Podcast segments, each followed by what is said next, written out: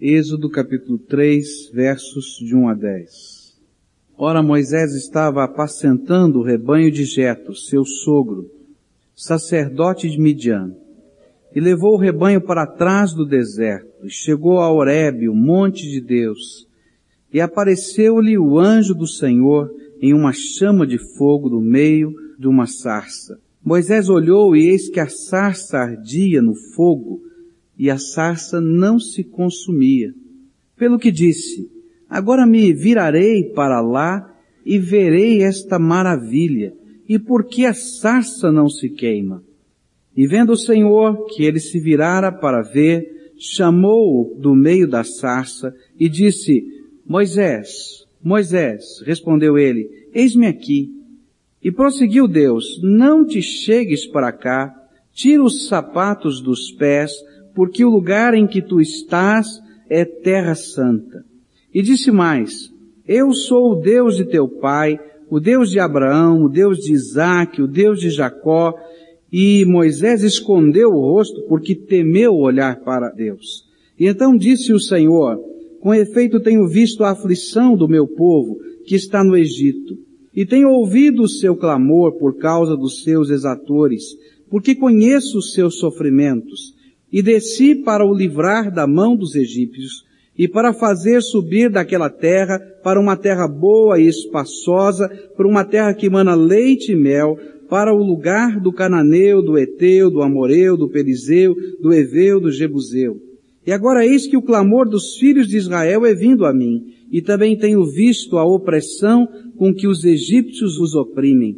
Agora pois vem, e eu te enviarei a Faraó, para que tires do Egito o meu povo, os filhos de Israel. Versículo 3 desse capítulo chama a minha atenção. Diz assim a Bíblia, pelo que disse, agora me virarei para lá e verei esta maravilha e por que a sarça não se queima. Eu fico imaginando essa cena. Moisés trabalhando com as ovelhas do seu sogro, sacerdote de Midian, tentando levá-las a um lugar onde houvesse pasto, caminhando por aqueles lugares áridos daquela região, e de repente ele vê alguma coisa extraordinária acontecendo. Um arbusto que pega fogo, mas não se consome. Eu imagino, a Bíblia não fala, mas que ele gastou algum tempo olhando para aquele arbusto que ardia em fogo, mas não se consumia. Ele começou a prestar atenção e perceber que alguma coisa esquisita estava acontecendo ali. Eu imagino que não foi pouco tempo. E ele disse, sabe de uma coisa? Eu vou lá ver o que está acontecendo. Há alguma coisa maravilhosa acontecendo naquele lugar. E eu quero assistir esta maravilha que está acontecendo ali. Eu creio que essa é uma grande tentação também na minha vida e na sua vida. Como nós gostamos e como nós fazemos isso. Como nós gostamos de assistir às coisas maravilhosas que Deus está fazendo. Como nós gostamos de ouvir testemunhos. E a gente perceber o que Deus está fazendo na vida de um amigo, de um irmão, de uma pessoa que não conhecíamos e a gente fica vibrando com aquilo que diz, que coisa maravilhosa. Eu acho que uma das coisas preciosas numa conferência missionária é tanta gente de lugares tão diferentes falando das maravilhas de Deus. E a gente fica aí sentado a semana toda e você vai viver essa experiência na pontinha do banco e dizendo que coisa extraordinária, que coisa maravilhosa. Nós vivemos cada dia essa mesma tentação que os discípulos do Senhor Jesus viveram no passado. Você lembra daqueles discípulos que subiram na montanha e Jesus foi transfigurado em glória diante deles e eles disseram, sabe de uma coisa, vamos montar aqui uma tenda, uma cabana e vamos morar aqui em cima. Que coisa extraordinária, maravilhosa está acontecendo. Nós não podemos perder esta maravilha. E às vezes isso se torna uma tentação, porque a gente não é capaz de ouvir e de ver o que está acontecendo além da maravilha. Como os discípulos não era possível a eles ver o que acontecia lá embaixo na montanha, quando tinha um garoto endemoniado e o colegiado de discípulos não conseguia expulsar aquele demônio e a situação estava muito complicada lá embaixo. Eles não podiam ver, nem ouvir, nem sentir, nem ser movidos na direção daquela necessidade. Mas o que Deus deseja de nós, e é isso que esse texto vai mostrar para Moisés e para mim, é que nós sejamos o alvo e ao mesmo tempo o instrumento de Deus para as maravilhas que Ele quer fazer nessa terra. Ele não nos convocou para sermos um grande auditório de um espetáculo que está acontecendo na face da terra. Ele não nos chamou para estarmos sentados confortáveis num culto, para assistir coisas extraordinárias da graça e do poder de Deus, como se for um show. Deus tem chamado o seu povo para ser o alvo e o instrumento, simultaneamente, daquilo que Deus quer fazer aqui nessa terra. E nesses versículos que nós lemos aqui em Êxodo, nós vamos encontrar o Senhor convidando Moisés. E eu diria que ele também convida a nós a vivenciarmos algumas atitudes para que não somente assistamos, mas tomemos parte das maravilhas que o Senhor quer fazer nessa terra. Eu quero dividir com os irmãos aquilo que o Espírito Santo colocou no meu coração. Quais são essas atitudes que Deus quer colocar dentro da minha alma, dentro da sua alma, para que aquilo que Ele quer fazer e tudo que Deus faz é extraordinário, é maravilhoso, é poderoso, esteja acontecendo em você e através de você. Para que todos quantos Ele ama, e a Bíblia nos diz que Ele amou o mundo inteiro, possam ter a oportunidade de serem também alvo e instrumento destas mesmas maravilhas. A primeira coisa que chama a minha atenção sobre essa atitude que Deus queria que Moisés estivesse outra vez trabalhando dentro do seu coração, porque um dia ele já trabalhou, mas tanta coisa havia acontecido que ele havia se esquecido de tudo isso. Está no versículo 7, diz assim a palavra do Senhor. E então disse o Senhor, com efeito, tenho visto a aflição do meu povo que está no Egito. Tenho visto a aflição do meu povo que está no Egito. E tenho ouvido o seu clamor por causa dos seus exatores, porque conheço os seus sofrimentos. A palavra de Deus nos diz que houve um movimento no céu.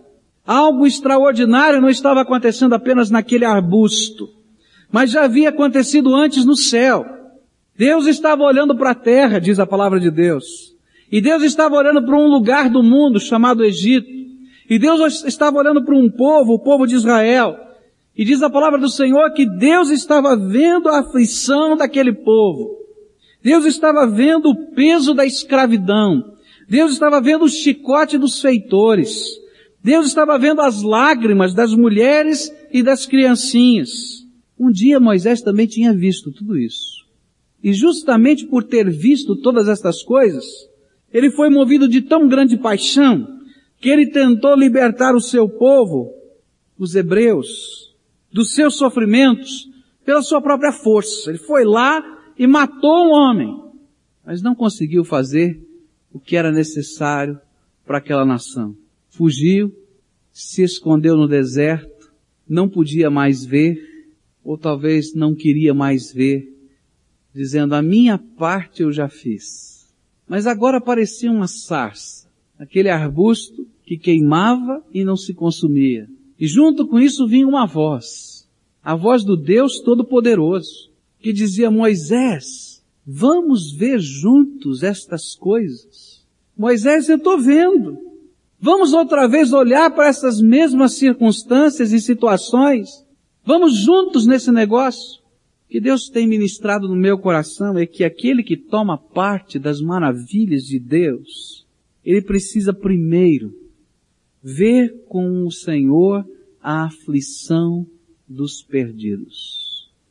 Enquanto os meus olhos não forem abertos pelo Espírito Santo de Deus para enxergar o que Deus está enxergando quando olha para o Brasil, quando olha para as nações do mundo, quando olha para o prédio de apartamento em que você vive, quando olha, quem sabe, para aquela rua onde você mora, se você não for capaz de enxergar o que Deus está enxergando, se você não for capaz de ouvir o que Deus está ouvindo, se você não for capaz de entrar naquela dimensão espiritual da vida daquelas pessoas, você nunca vai fazer nada em nome do Senhor Jesus. Você vai ficar sentado na sua sala, ou quem sabe no seu quarto, ou quem sabe no seu carro, ou quem sabe no seu escritório, e dizendo, quem sabe, a minha parte eu já fiz.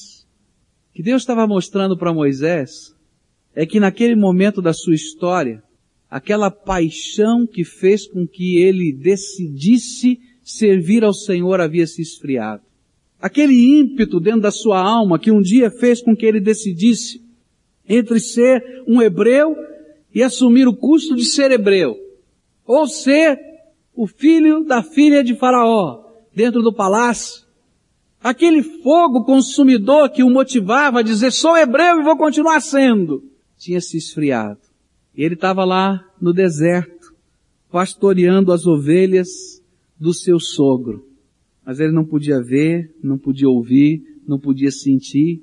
E quando a gente vai lendo o capítulo 4, depois do convite que o Senhor faz a ele, ele vai dizer, eu já fiz a minha parte, eu não sou essa pessoa, eu não tenho nada a ver com essa história, o Senhor errou o alvo dessa convocação tão séria, porque ele não podia perceber o que estava acontecendo ao seu redor mais.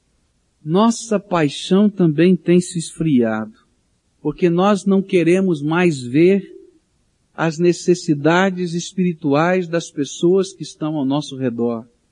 Nós não queremos ver mais quem não tem paz.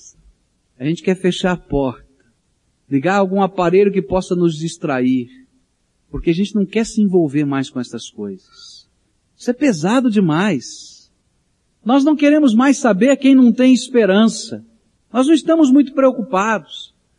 A minha vida já é tão dura, tão pesada, tão complicada, e eu ainda vou querer saber quem é que não tem esperança. Eu não estou preocupado em quem ao meu redor, bem pertinho de mim, não tem em quem confiar. Já é tão difícil achar alguém para confiar. Eu vou ficar no meu cantinho com aquilo que eu achei.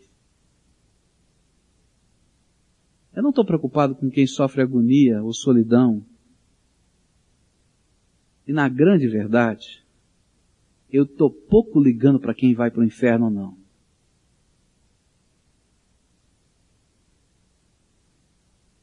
A gente não gosta de ouvir muito isso. Mas fala a verdade para Deus e para o seu Espírito Santo que está ministrando no teu coração. Você está preocupado mesmo com quem Deus tem na sua justiça que mandar para o inferno? Quantos no prédio de apartamento que você mora, talvez Deus tenha que mandar para o inferno. Durante os anos da sua existência. Eles têm nome, têm rosto, têm endereço, estão do teu lado. Você os encontra pelo menos de vez em quando dentro do elevador do seu prédio. E você está preocupado com eles? De verdade? A gente fala do Brasil, vamos orar pela nação brasileira. Nosso país tem 8 milhões de crianças abandonadas. A gente lê essa estatística no jornal e a gente diz que tragédia. Fala a verdade. Eles passam por você, eles trombam em você, mas você está preocupado com isso?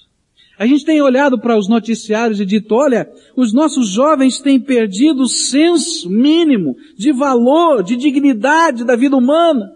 Estão queimando gente pela rua. A gente está preocupado com isso? De verdade. A gente fala do problema das drogas, e a gente está vivendo um tempo que tem tanta gente envolvida com droga, quase em cada família a gente vai encontrar alguém com esse problema.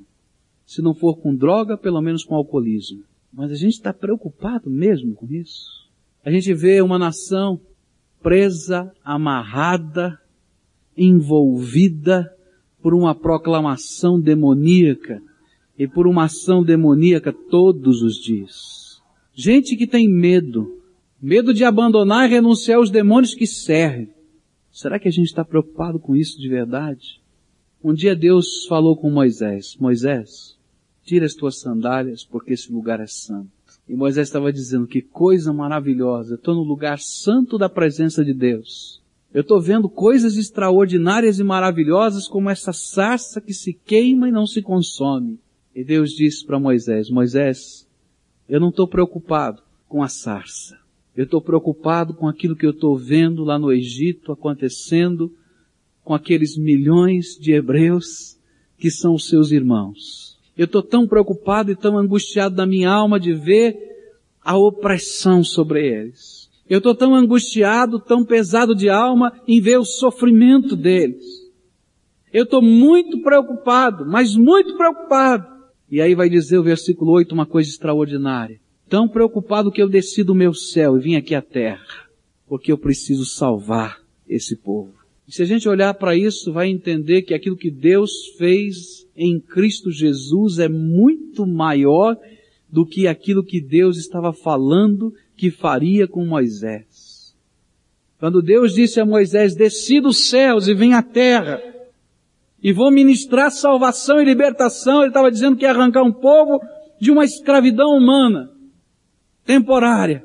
Mas quando Jesus veio a esse mundo, ele fez literalmente isso. Ele se esvaziou da sua glória, encarnou na forma humana, tomou o meu lugar na cruz do Calvário, para através do sangue precioso de Jesus Cristo, todo o poder das trevas ser destruído, todo o poder do pecado que nos condena à morte eterna e ao inferno ser arrancado. E esse mesmo Deus está dizendo para a gente hoje, eu não estou preocupado com as maravilhas, eu estou preocupado com um povo eu estou preocupado com os países. Eu estou preocupado com gente. Gente de carne e osso com quem você cruza todos os dias na rua. Gente que tem nome. Gente que tem casa. Gente que tem família. Gente que precisa da misericórdia do meu amor. Gente que precisa da minha graça. E o que o Espírito Santo está dizendo é, vamos olhar com Deus aquilo que está ao nosso redor e deixar que o peso do amor de Deus, o peso da misericórdia do Senhor, nos mova na direção da salvação dessas pessoas. Às vezes, nós não queremos chorar por estas pessoas. E então nós nos escondemos no deserto da nossa vida e até cuidamos das ovelhas do sacerdote. Enquanto que o Senhor está dizendo para a gente, eu não estou preocupado com a sarça. Eu estou preocupado com uma gente que precisa da minha graça. Às vezes, ficamos admirando a sarça e o maravilhoso que Deus está fazendo. Porém a paixão espiritual morreu. Porém aquele primeiro amor que nos levava a falar de Jesus com ousadia se esfriou. Porém a nossa coragem se embotou. Não somos mais impelidos pela visão da angústia. Eu queria desafiar você hoje em nome de Jesus a olhar para algumas pessoas que têm nome. E queria começar bem perto de você. Quais são os seus parentes? Você sabe o nome deles? Sabe onde eles moram? Conhece o contexto de vida deles? Conhece os seus problemas? São chegados seus que Deus está olhando desde o céu para eles e está dizendo, tenho visto, tenho visto a opressão dessas vidas. E aí coloca o teu nome. E o Senhor está dizendo, você quer ver comigo isso? E quer ser instrumento meu para abençoar essas vidas? Quando a gente fala de salvação do país, do Brasil, eu queria que você lembrasse que o Brasil começa na tua casa. Lembra do nome de alguém. Olha para a carência dessa pessoa e diz, Senhor, me faz ser uma maravilha de bênção nessa vida. Porque eu queria ver o Senhor salvando essa pessoa. Queria que você tentasse olhar para os seus vizinhos. Você lembra de algum vizinho? Conhecido teu? Tem nome para você? Quem sabe um colega de trabalho? Um grande amigo? amigo mesmo, tem nome, tem cara, é de carne e osso. O Espírito Santo está dizendo para você, olha, Deus está olhando para essa vida, está preocupado, desceu do céu e veio à terra e se encarnou e morreu na cruz porque ele não aguentava mais ver a opressão dessa vida. E ele vai dizer para você, em nome de Jesus, eu vou dizer isso. Vai, eu te envio lá, no meu nome, para arrancá-lo dessa escravidão e colocá-lo na terra da sua herança. Eu fico olhando para a minha cidade, cidade hoje de Curitiba. Sabe o que está acontecendo nessa cidade? em algumas escolas da nossa cidade, a título de quebrar preconceitos, tem se incentivado o homossexualismo, como se for uma simples opção de vida. É isso que os nossos meninos e meninas têm aprendido em boas escolas dessa cidade. Um povo que está angustiado, que está tão perdido nos seus valores que não sabe para onde ir. Sabe o que é que Deus quer? É que sinta um tamanho peso espiritual por essa gente que tem nome, que é de carne e osso, que está sofrendo, que Deus um dia vai ter que mandar para o inferno, que eu não consiga mais ficar pastoreando as ovelhas do sacerdote, ou quem sabe assistindo às maravilhas de uma sarça que se queima, mas que eu tenho que dizer, Senhor, eu tenho que entrar nesse negócio. se o teu negócio é salvar, se o teu negócio é abençoar, se o teu negócio, Deus, é fazer transformação, eu não quero estar tá fora do teu negócio. Eu quero estar dentro dele de cabeça. A minha oração hoje é, Senhor, por favor, abra os nossos olhos. Senhor, arranca a paz que nos acomoda a não perceber a urgência da hora em que nós estamos vivendo. Verso 7 vai me dizer o seguinte, e então disse o Senhor, com efeito, tenho visto a aflição do meu povo que está no Egito, e tenho ouvido o seu clamor por causa dos seus exatores, porque conheço os seus sofrimentos. Sabe quem é que se envolve para valer na obra da salvação, da proclamação, do evangelho, de missões? É quem é capaz de ter os olhos de Jesus e perceber o que está acontecendo na terra. Mas é quem, cheio do Espírito Santo de Deus, pode ouvir aquilo que não é falado. Pode ouvir um clamor que sobe ao céu que não é dito por bocas humanas, mas que representa o clamor espiritual de um povo, de uma nação aqui na terra. A Bíblia nos ilustra a respeito disso. Diz lá em Atos 16, versículo 9, Paulo estava empreendendo uma viagem missionária e no meio da madrugada ele tem um sonho. E Deus então lhe abre a visão e ele escuta um homem vestido com roupas da Macedônia dizendo a ele, de noite apareceu a Paulo esta visão. Estava ali em pé um homem da Macedônia que lhe rogava, passa a Macedônia e ajuda-nos. Em Atos 10, versículo 4, a gente vai encontrar esse mesmo clamor. Aparece um anjo de Deus porque não tinha outro. E os anjos não são permitidos pregarem o Evangelho. E ele vai aparecer a Cornélio e dizer, Cornélio, você vai mandar alguns emissários na cidade de Jope, porque tem um homem chamado Pedro lá, que pode dizer o que Deus quer fazer na tua vida. Porque o clamor espiritual das tuas orações chegará ao céu. Mas não tem ninguém para entrar nesse negócio da pregação do Evangelho nessa sua cidade. Vai lá. Porque Deus ouviu um clamor que eu não consigo ouvir, ele vai mover esse homem incrédulo, mas que Deus queria salvar, a bater na porta na cidade de Jope de Pedro. E sabe o que é interessante? É que se Deus não tivesse quebrado o coração de Pedro, Pedro não iria. Diz a palavra do Senhor que esse homem estava na hora do, do almoço, a comida não estava pronta, ele estava no terraço e ele devia estar com muita fome, eu imagino. E o Senhor então fez com que Pedro tivesse uma visão extraordinária. Colocaram um lençol com uma mesa posta, com um monte de comida que o judeu não comia. E a palavra do Senhor veio a ele dizendo, come Pedro. E ele disse, não vou comer. Estou com fome, mas não vou comer, porque eu sou judeu, não posso comer essa comida. E o Senhor vai dizer, aquilo que eu santifiquei, você não pode dizer que é imundo, pode comer. E quando bateu na porta e aqueles homens se apresentaram, Pedro entendeu o que Deus estava dizendo. Você, como judeu, não entraria na casa de um gentio. Mas eu estou mandando você ir, vai. Há um clamor espiritual que está acontecendo nessa terra, que nós às vezes não conseguimos ouvir, mas que somos o veículo que Deus quer usar para dizer a essa gente que Deus ouviu. Uma das conversões mais extraordinárias que eu vi foi de uma senhora profundamente envolvida com a Umbanda, uma senhora que cresceu, nasceu dentro da Umbanda, não conhecia outra religião. teve uma grande decepção ali, um acidente que aconteceu ali num daqueles momentos de culto dentro da Umbanda. E aquela senhora pesada de alma fez uma oração um dia. Se existe um Deus verdadeiro, diferente daquele que eu conheço, e se o caminho que eu estou vivendo não é um caminho certo, então por favor me tire de lá e me coloque no teu caminho. Você pode imaginar Deus ouvindo uma oração dessa? Eu fico imaginando, você pode imaginar teu filho falando com você, pai, se esse caminho que eu tô, se o senhor sabe de alguma coisa sobre esse caminho que eu tô e se vai ser desgraça, por favor me tira daqui. O que é que você faria? Há um clamor que sobe. E foi uma coisa tão extraordinária que Deus fez naquela vida. Deus fechou uma série de portas, Aquela mulher nunca mais conseguiu voltar ao terreiro de Umbanda porque Deus a impedia, ela sabia que era impedimento.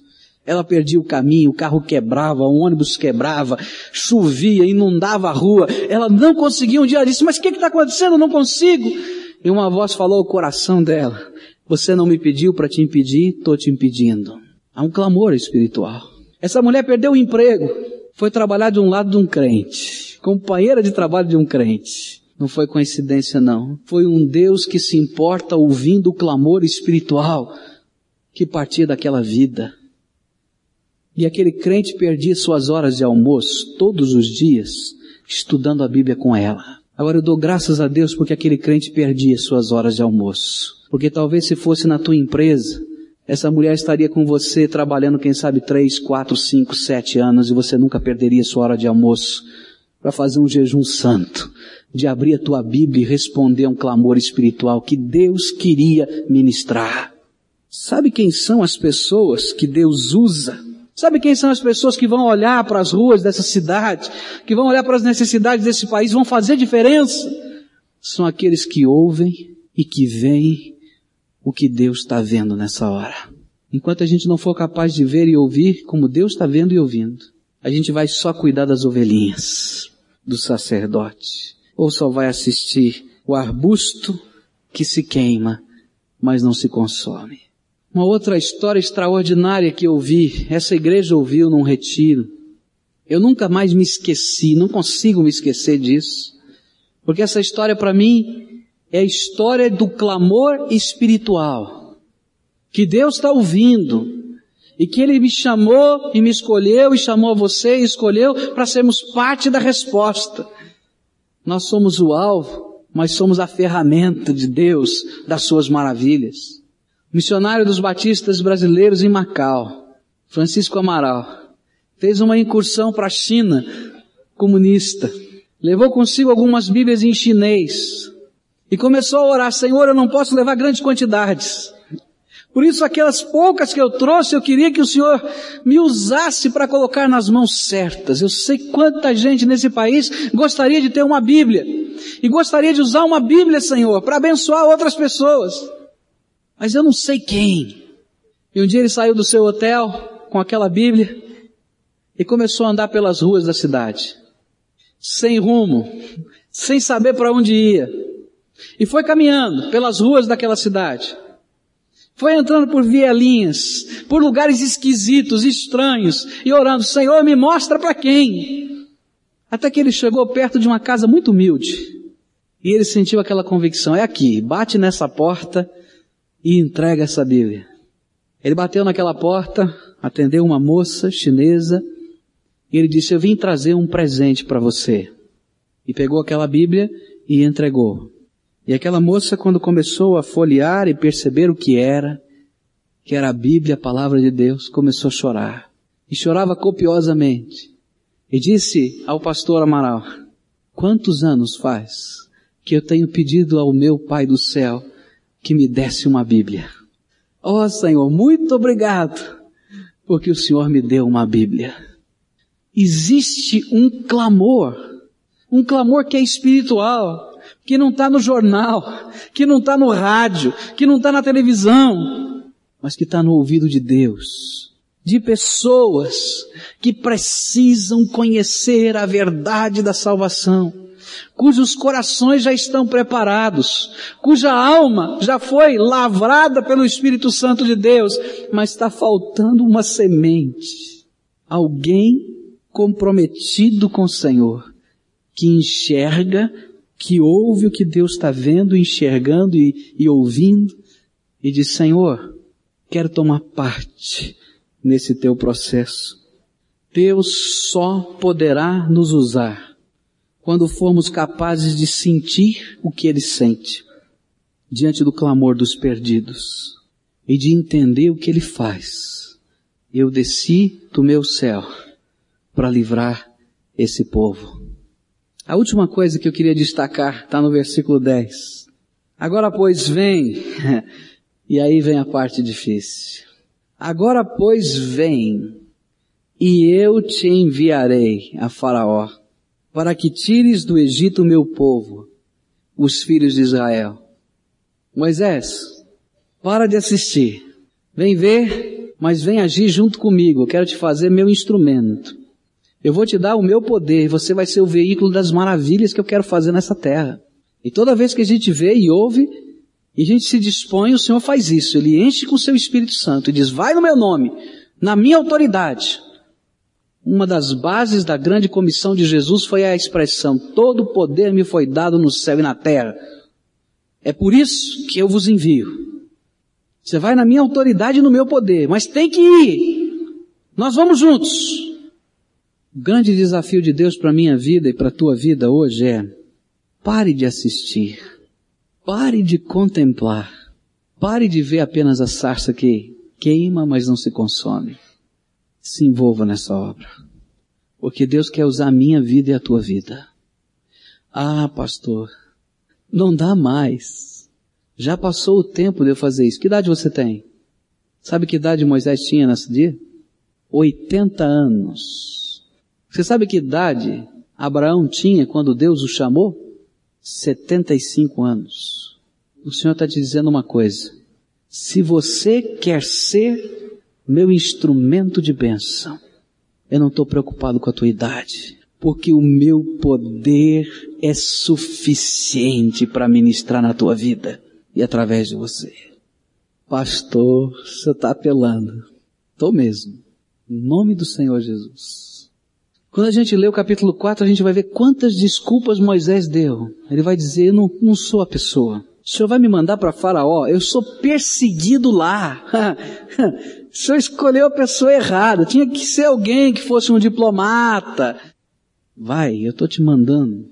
Olha, eu não sei falar. Vai, eu sou com a tua boca. Olha Deus, ei, como é que eu vou em nome de quem? De que jeito? Você vai no nome do Deus que existe, vai, porque não tem outro Deus. Mas como é que eu vou provar? Eu vou fazer sinais e maravilhas através de você, mas vai! Para de assistir e se envolva. Quando nós nos envolvemos, quando paramos de assistir, passamos a ser instrumentos de Deus, e Deus faz maravilhas na vida de pessoas através de nós. Eu me lembro que na fase da minha adolescência eu li um livrinho precioso chamado Contrabandista de Deus. Sei que muitos de vocês leram. E eu ficava impressionado porque Deus usa de maneiras diferentes pessoas. Quando eu li aquele livro, me chamou a atenção não foi o André, mas sabe quem é que me chamou a atenção? O dono do Volkswagen. Se você ler o livro, vai lembrar que tinha um homem, um, né, na Holanda que tinha um Volkswagen. E um dia o Espírito Santo de Deus tocou o coração dele e disse, vai procurar André na cidade tal, era longe da sua cidade, e ensina esse homem a dirigir. Quando a gente vê e ouve a necessidade, a gente se dispõe como instrumento. E aquele homem foi para ensinar o André a dirigir. Ia lá, André, aprende a dirigir. Não sei, para por quê? Não, Deus mandou, ele tem um projeto para a tua vida, não entendi ainda, também não estou aqui para entender. Eu estou aqui para fazer o que Deus manda. Depois de algum tempo, quando o André tirou a carta, o Senhor falou, dá o teu carro. Ele disse, Senhor, tá bom, vou dar o carro. E naquele fusquinha, escondido na fuselagem dele, iam Bíblias pela Europa. Porque tinha um senhor que tinha um Volkswagen, mas que podia ver e ouvir o que Deus estava vendo e ouvindo, e se dispunha a fazer o que Deus mandava. Sabe como é que missões se realiza na terra? Quando gente como esse homem que na simplicidade do seu amor a Deus, vê, ouve e faz o que Deus quer. Só isso. E coisas extraordinárias do amor e da graça de Deus se realizam. Começa na tua casa. A obra de missões começa dentro da tua casa. Você é responsável pelas pessoas que Deus colocou na tua casa. Se estende para a cidade onde você mora, prédio, as ruas, as pessoas que você conhece. Você é responsável diante de Deus por essas vidas. Eu quero dizer para você com muita tranquilidade da minha alma, Deus vai pedir contas do seu ministério, como Ele vai pedir contas do meu. Continua pelo nosso estado, atinge o nosso país e chega a todas as nações da terra. Mas eu tenho que entrar nesse negócio com Deus. Faz da tua casa uma benção. Você já parou para pensar que a tua casa pode ser uma agência de proclamação do Evangelho? Você já começou a orar pelas pessoas que moram ao teu redor e dizer, Senhor, agora eu vou abrir a porta da minha casa. E quero que seja o lugar de refúgio espiritual desse prédio. Senhor, transforma o meu lar numa tenda do Senhor aqui. Você vai ver coisas extraordinárias acontecendo. Gente, o que a gente tem de potencial aqui dentro o que a gente tem de profissionais liberais, o que a gente tem de, de, de, de médicos, de dentistas, de professores aqui dentro. Isso aqui é um recurso incrível nas mãos de Deus. Mas nós estamos tão acomodados e sentados assistindo o que Deus está fazendo nessa terra, sem entender que Deus quer usar o que você sabe, o que você conhece, o que você faz, para ser bênção. Olha para a tua vida e veja o que é que Deus tem com você. Começa na tua casa. Pede a Deus para te dar a visão das pessoas que estão ao teu redor. Abre a tua sala. Faz um lugar de refúgio ali, em nome de Jesus. Olha para as tuas mãos. Qual é o dom? Qual é a habilidade que você tem? Consagra ao Senhor para ser instrumento de bênção. E você vai ouvir de maravilhas de Deus através das pequeninas coisas que você tem nas suas mãos, que são dons e talentos que Deus quer usar para a glória dele é necessário que nós todos nos envolvamos, que haja um peso do Senhor sobre a nossa alma, para que aconteça de verdade esse último avivamento que vai preparar a volta do Senhor Jesus nessa terra. Começa com dez. Dá nome para essas pessoas. Quem sabe escreve nos dedos da mão os dez. E começa a orar pela salvação dessa gente. Às vezes a gente está só olhando lá longe, distante de nós, porque isso nos isenta da responsabilidade. O Senhor abençoa lá. E eu não quero botar a mão da massa aqui.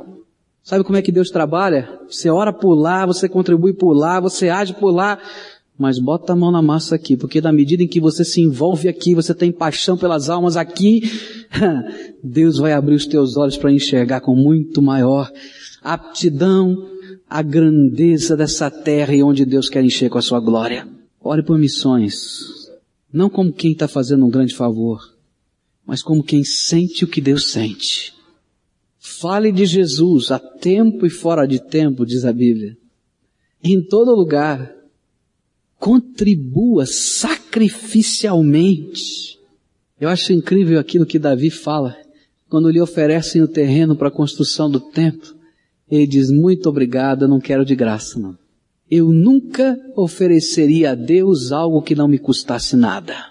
Nosso problema não é dinheiro para missões. O nosso problema é visão. Nosso problema é que o nosso coração está ainda no assistir confortavelmente às maravilhas do Senhor. E quem sabe pastorear até as ovelhas do sacerdote. Enquanto que o Senhor está dizendo para a gente, povo meu, que se chama pelo meu nome, comecem a enxergar o que eu estou vendo. Comecem a ouvir o que eu sou capaz de ouvir do anseio espiritual desse povo. E faça o que eu estou fazendo. Eu deixei o meu céu e desci até aqui para salvar esse povo.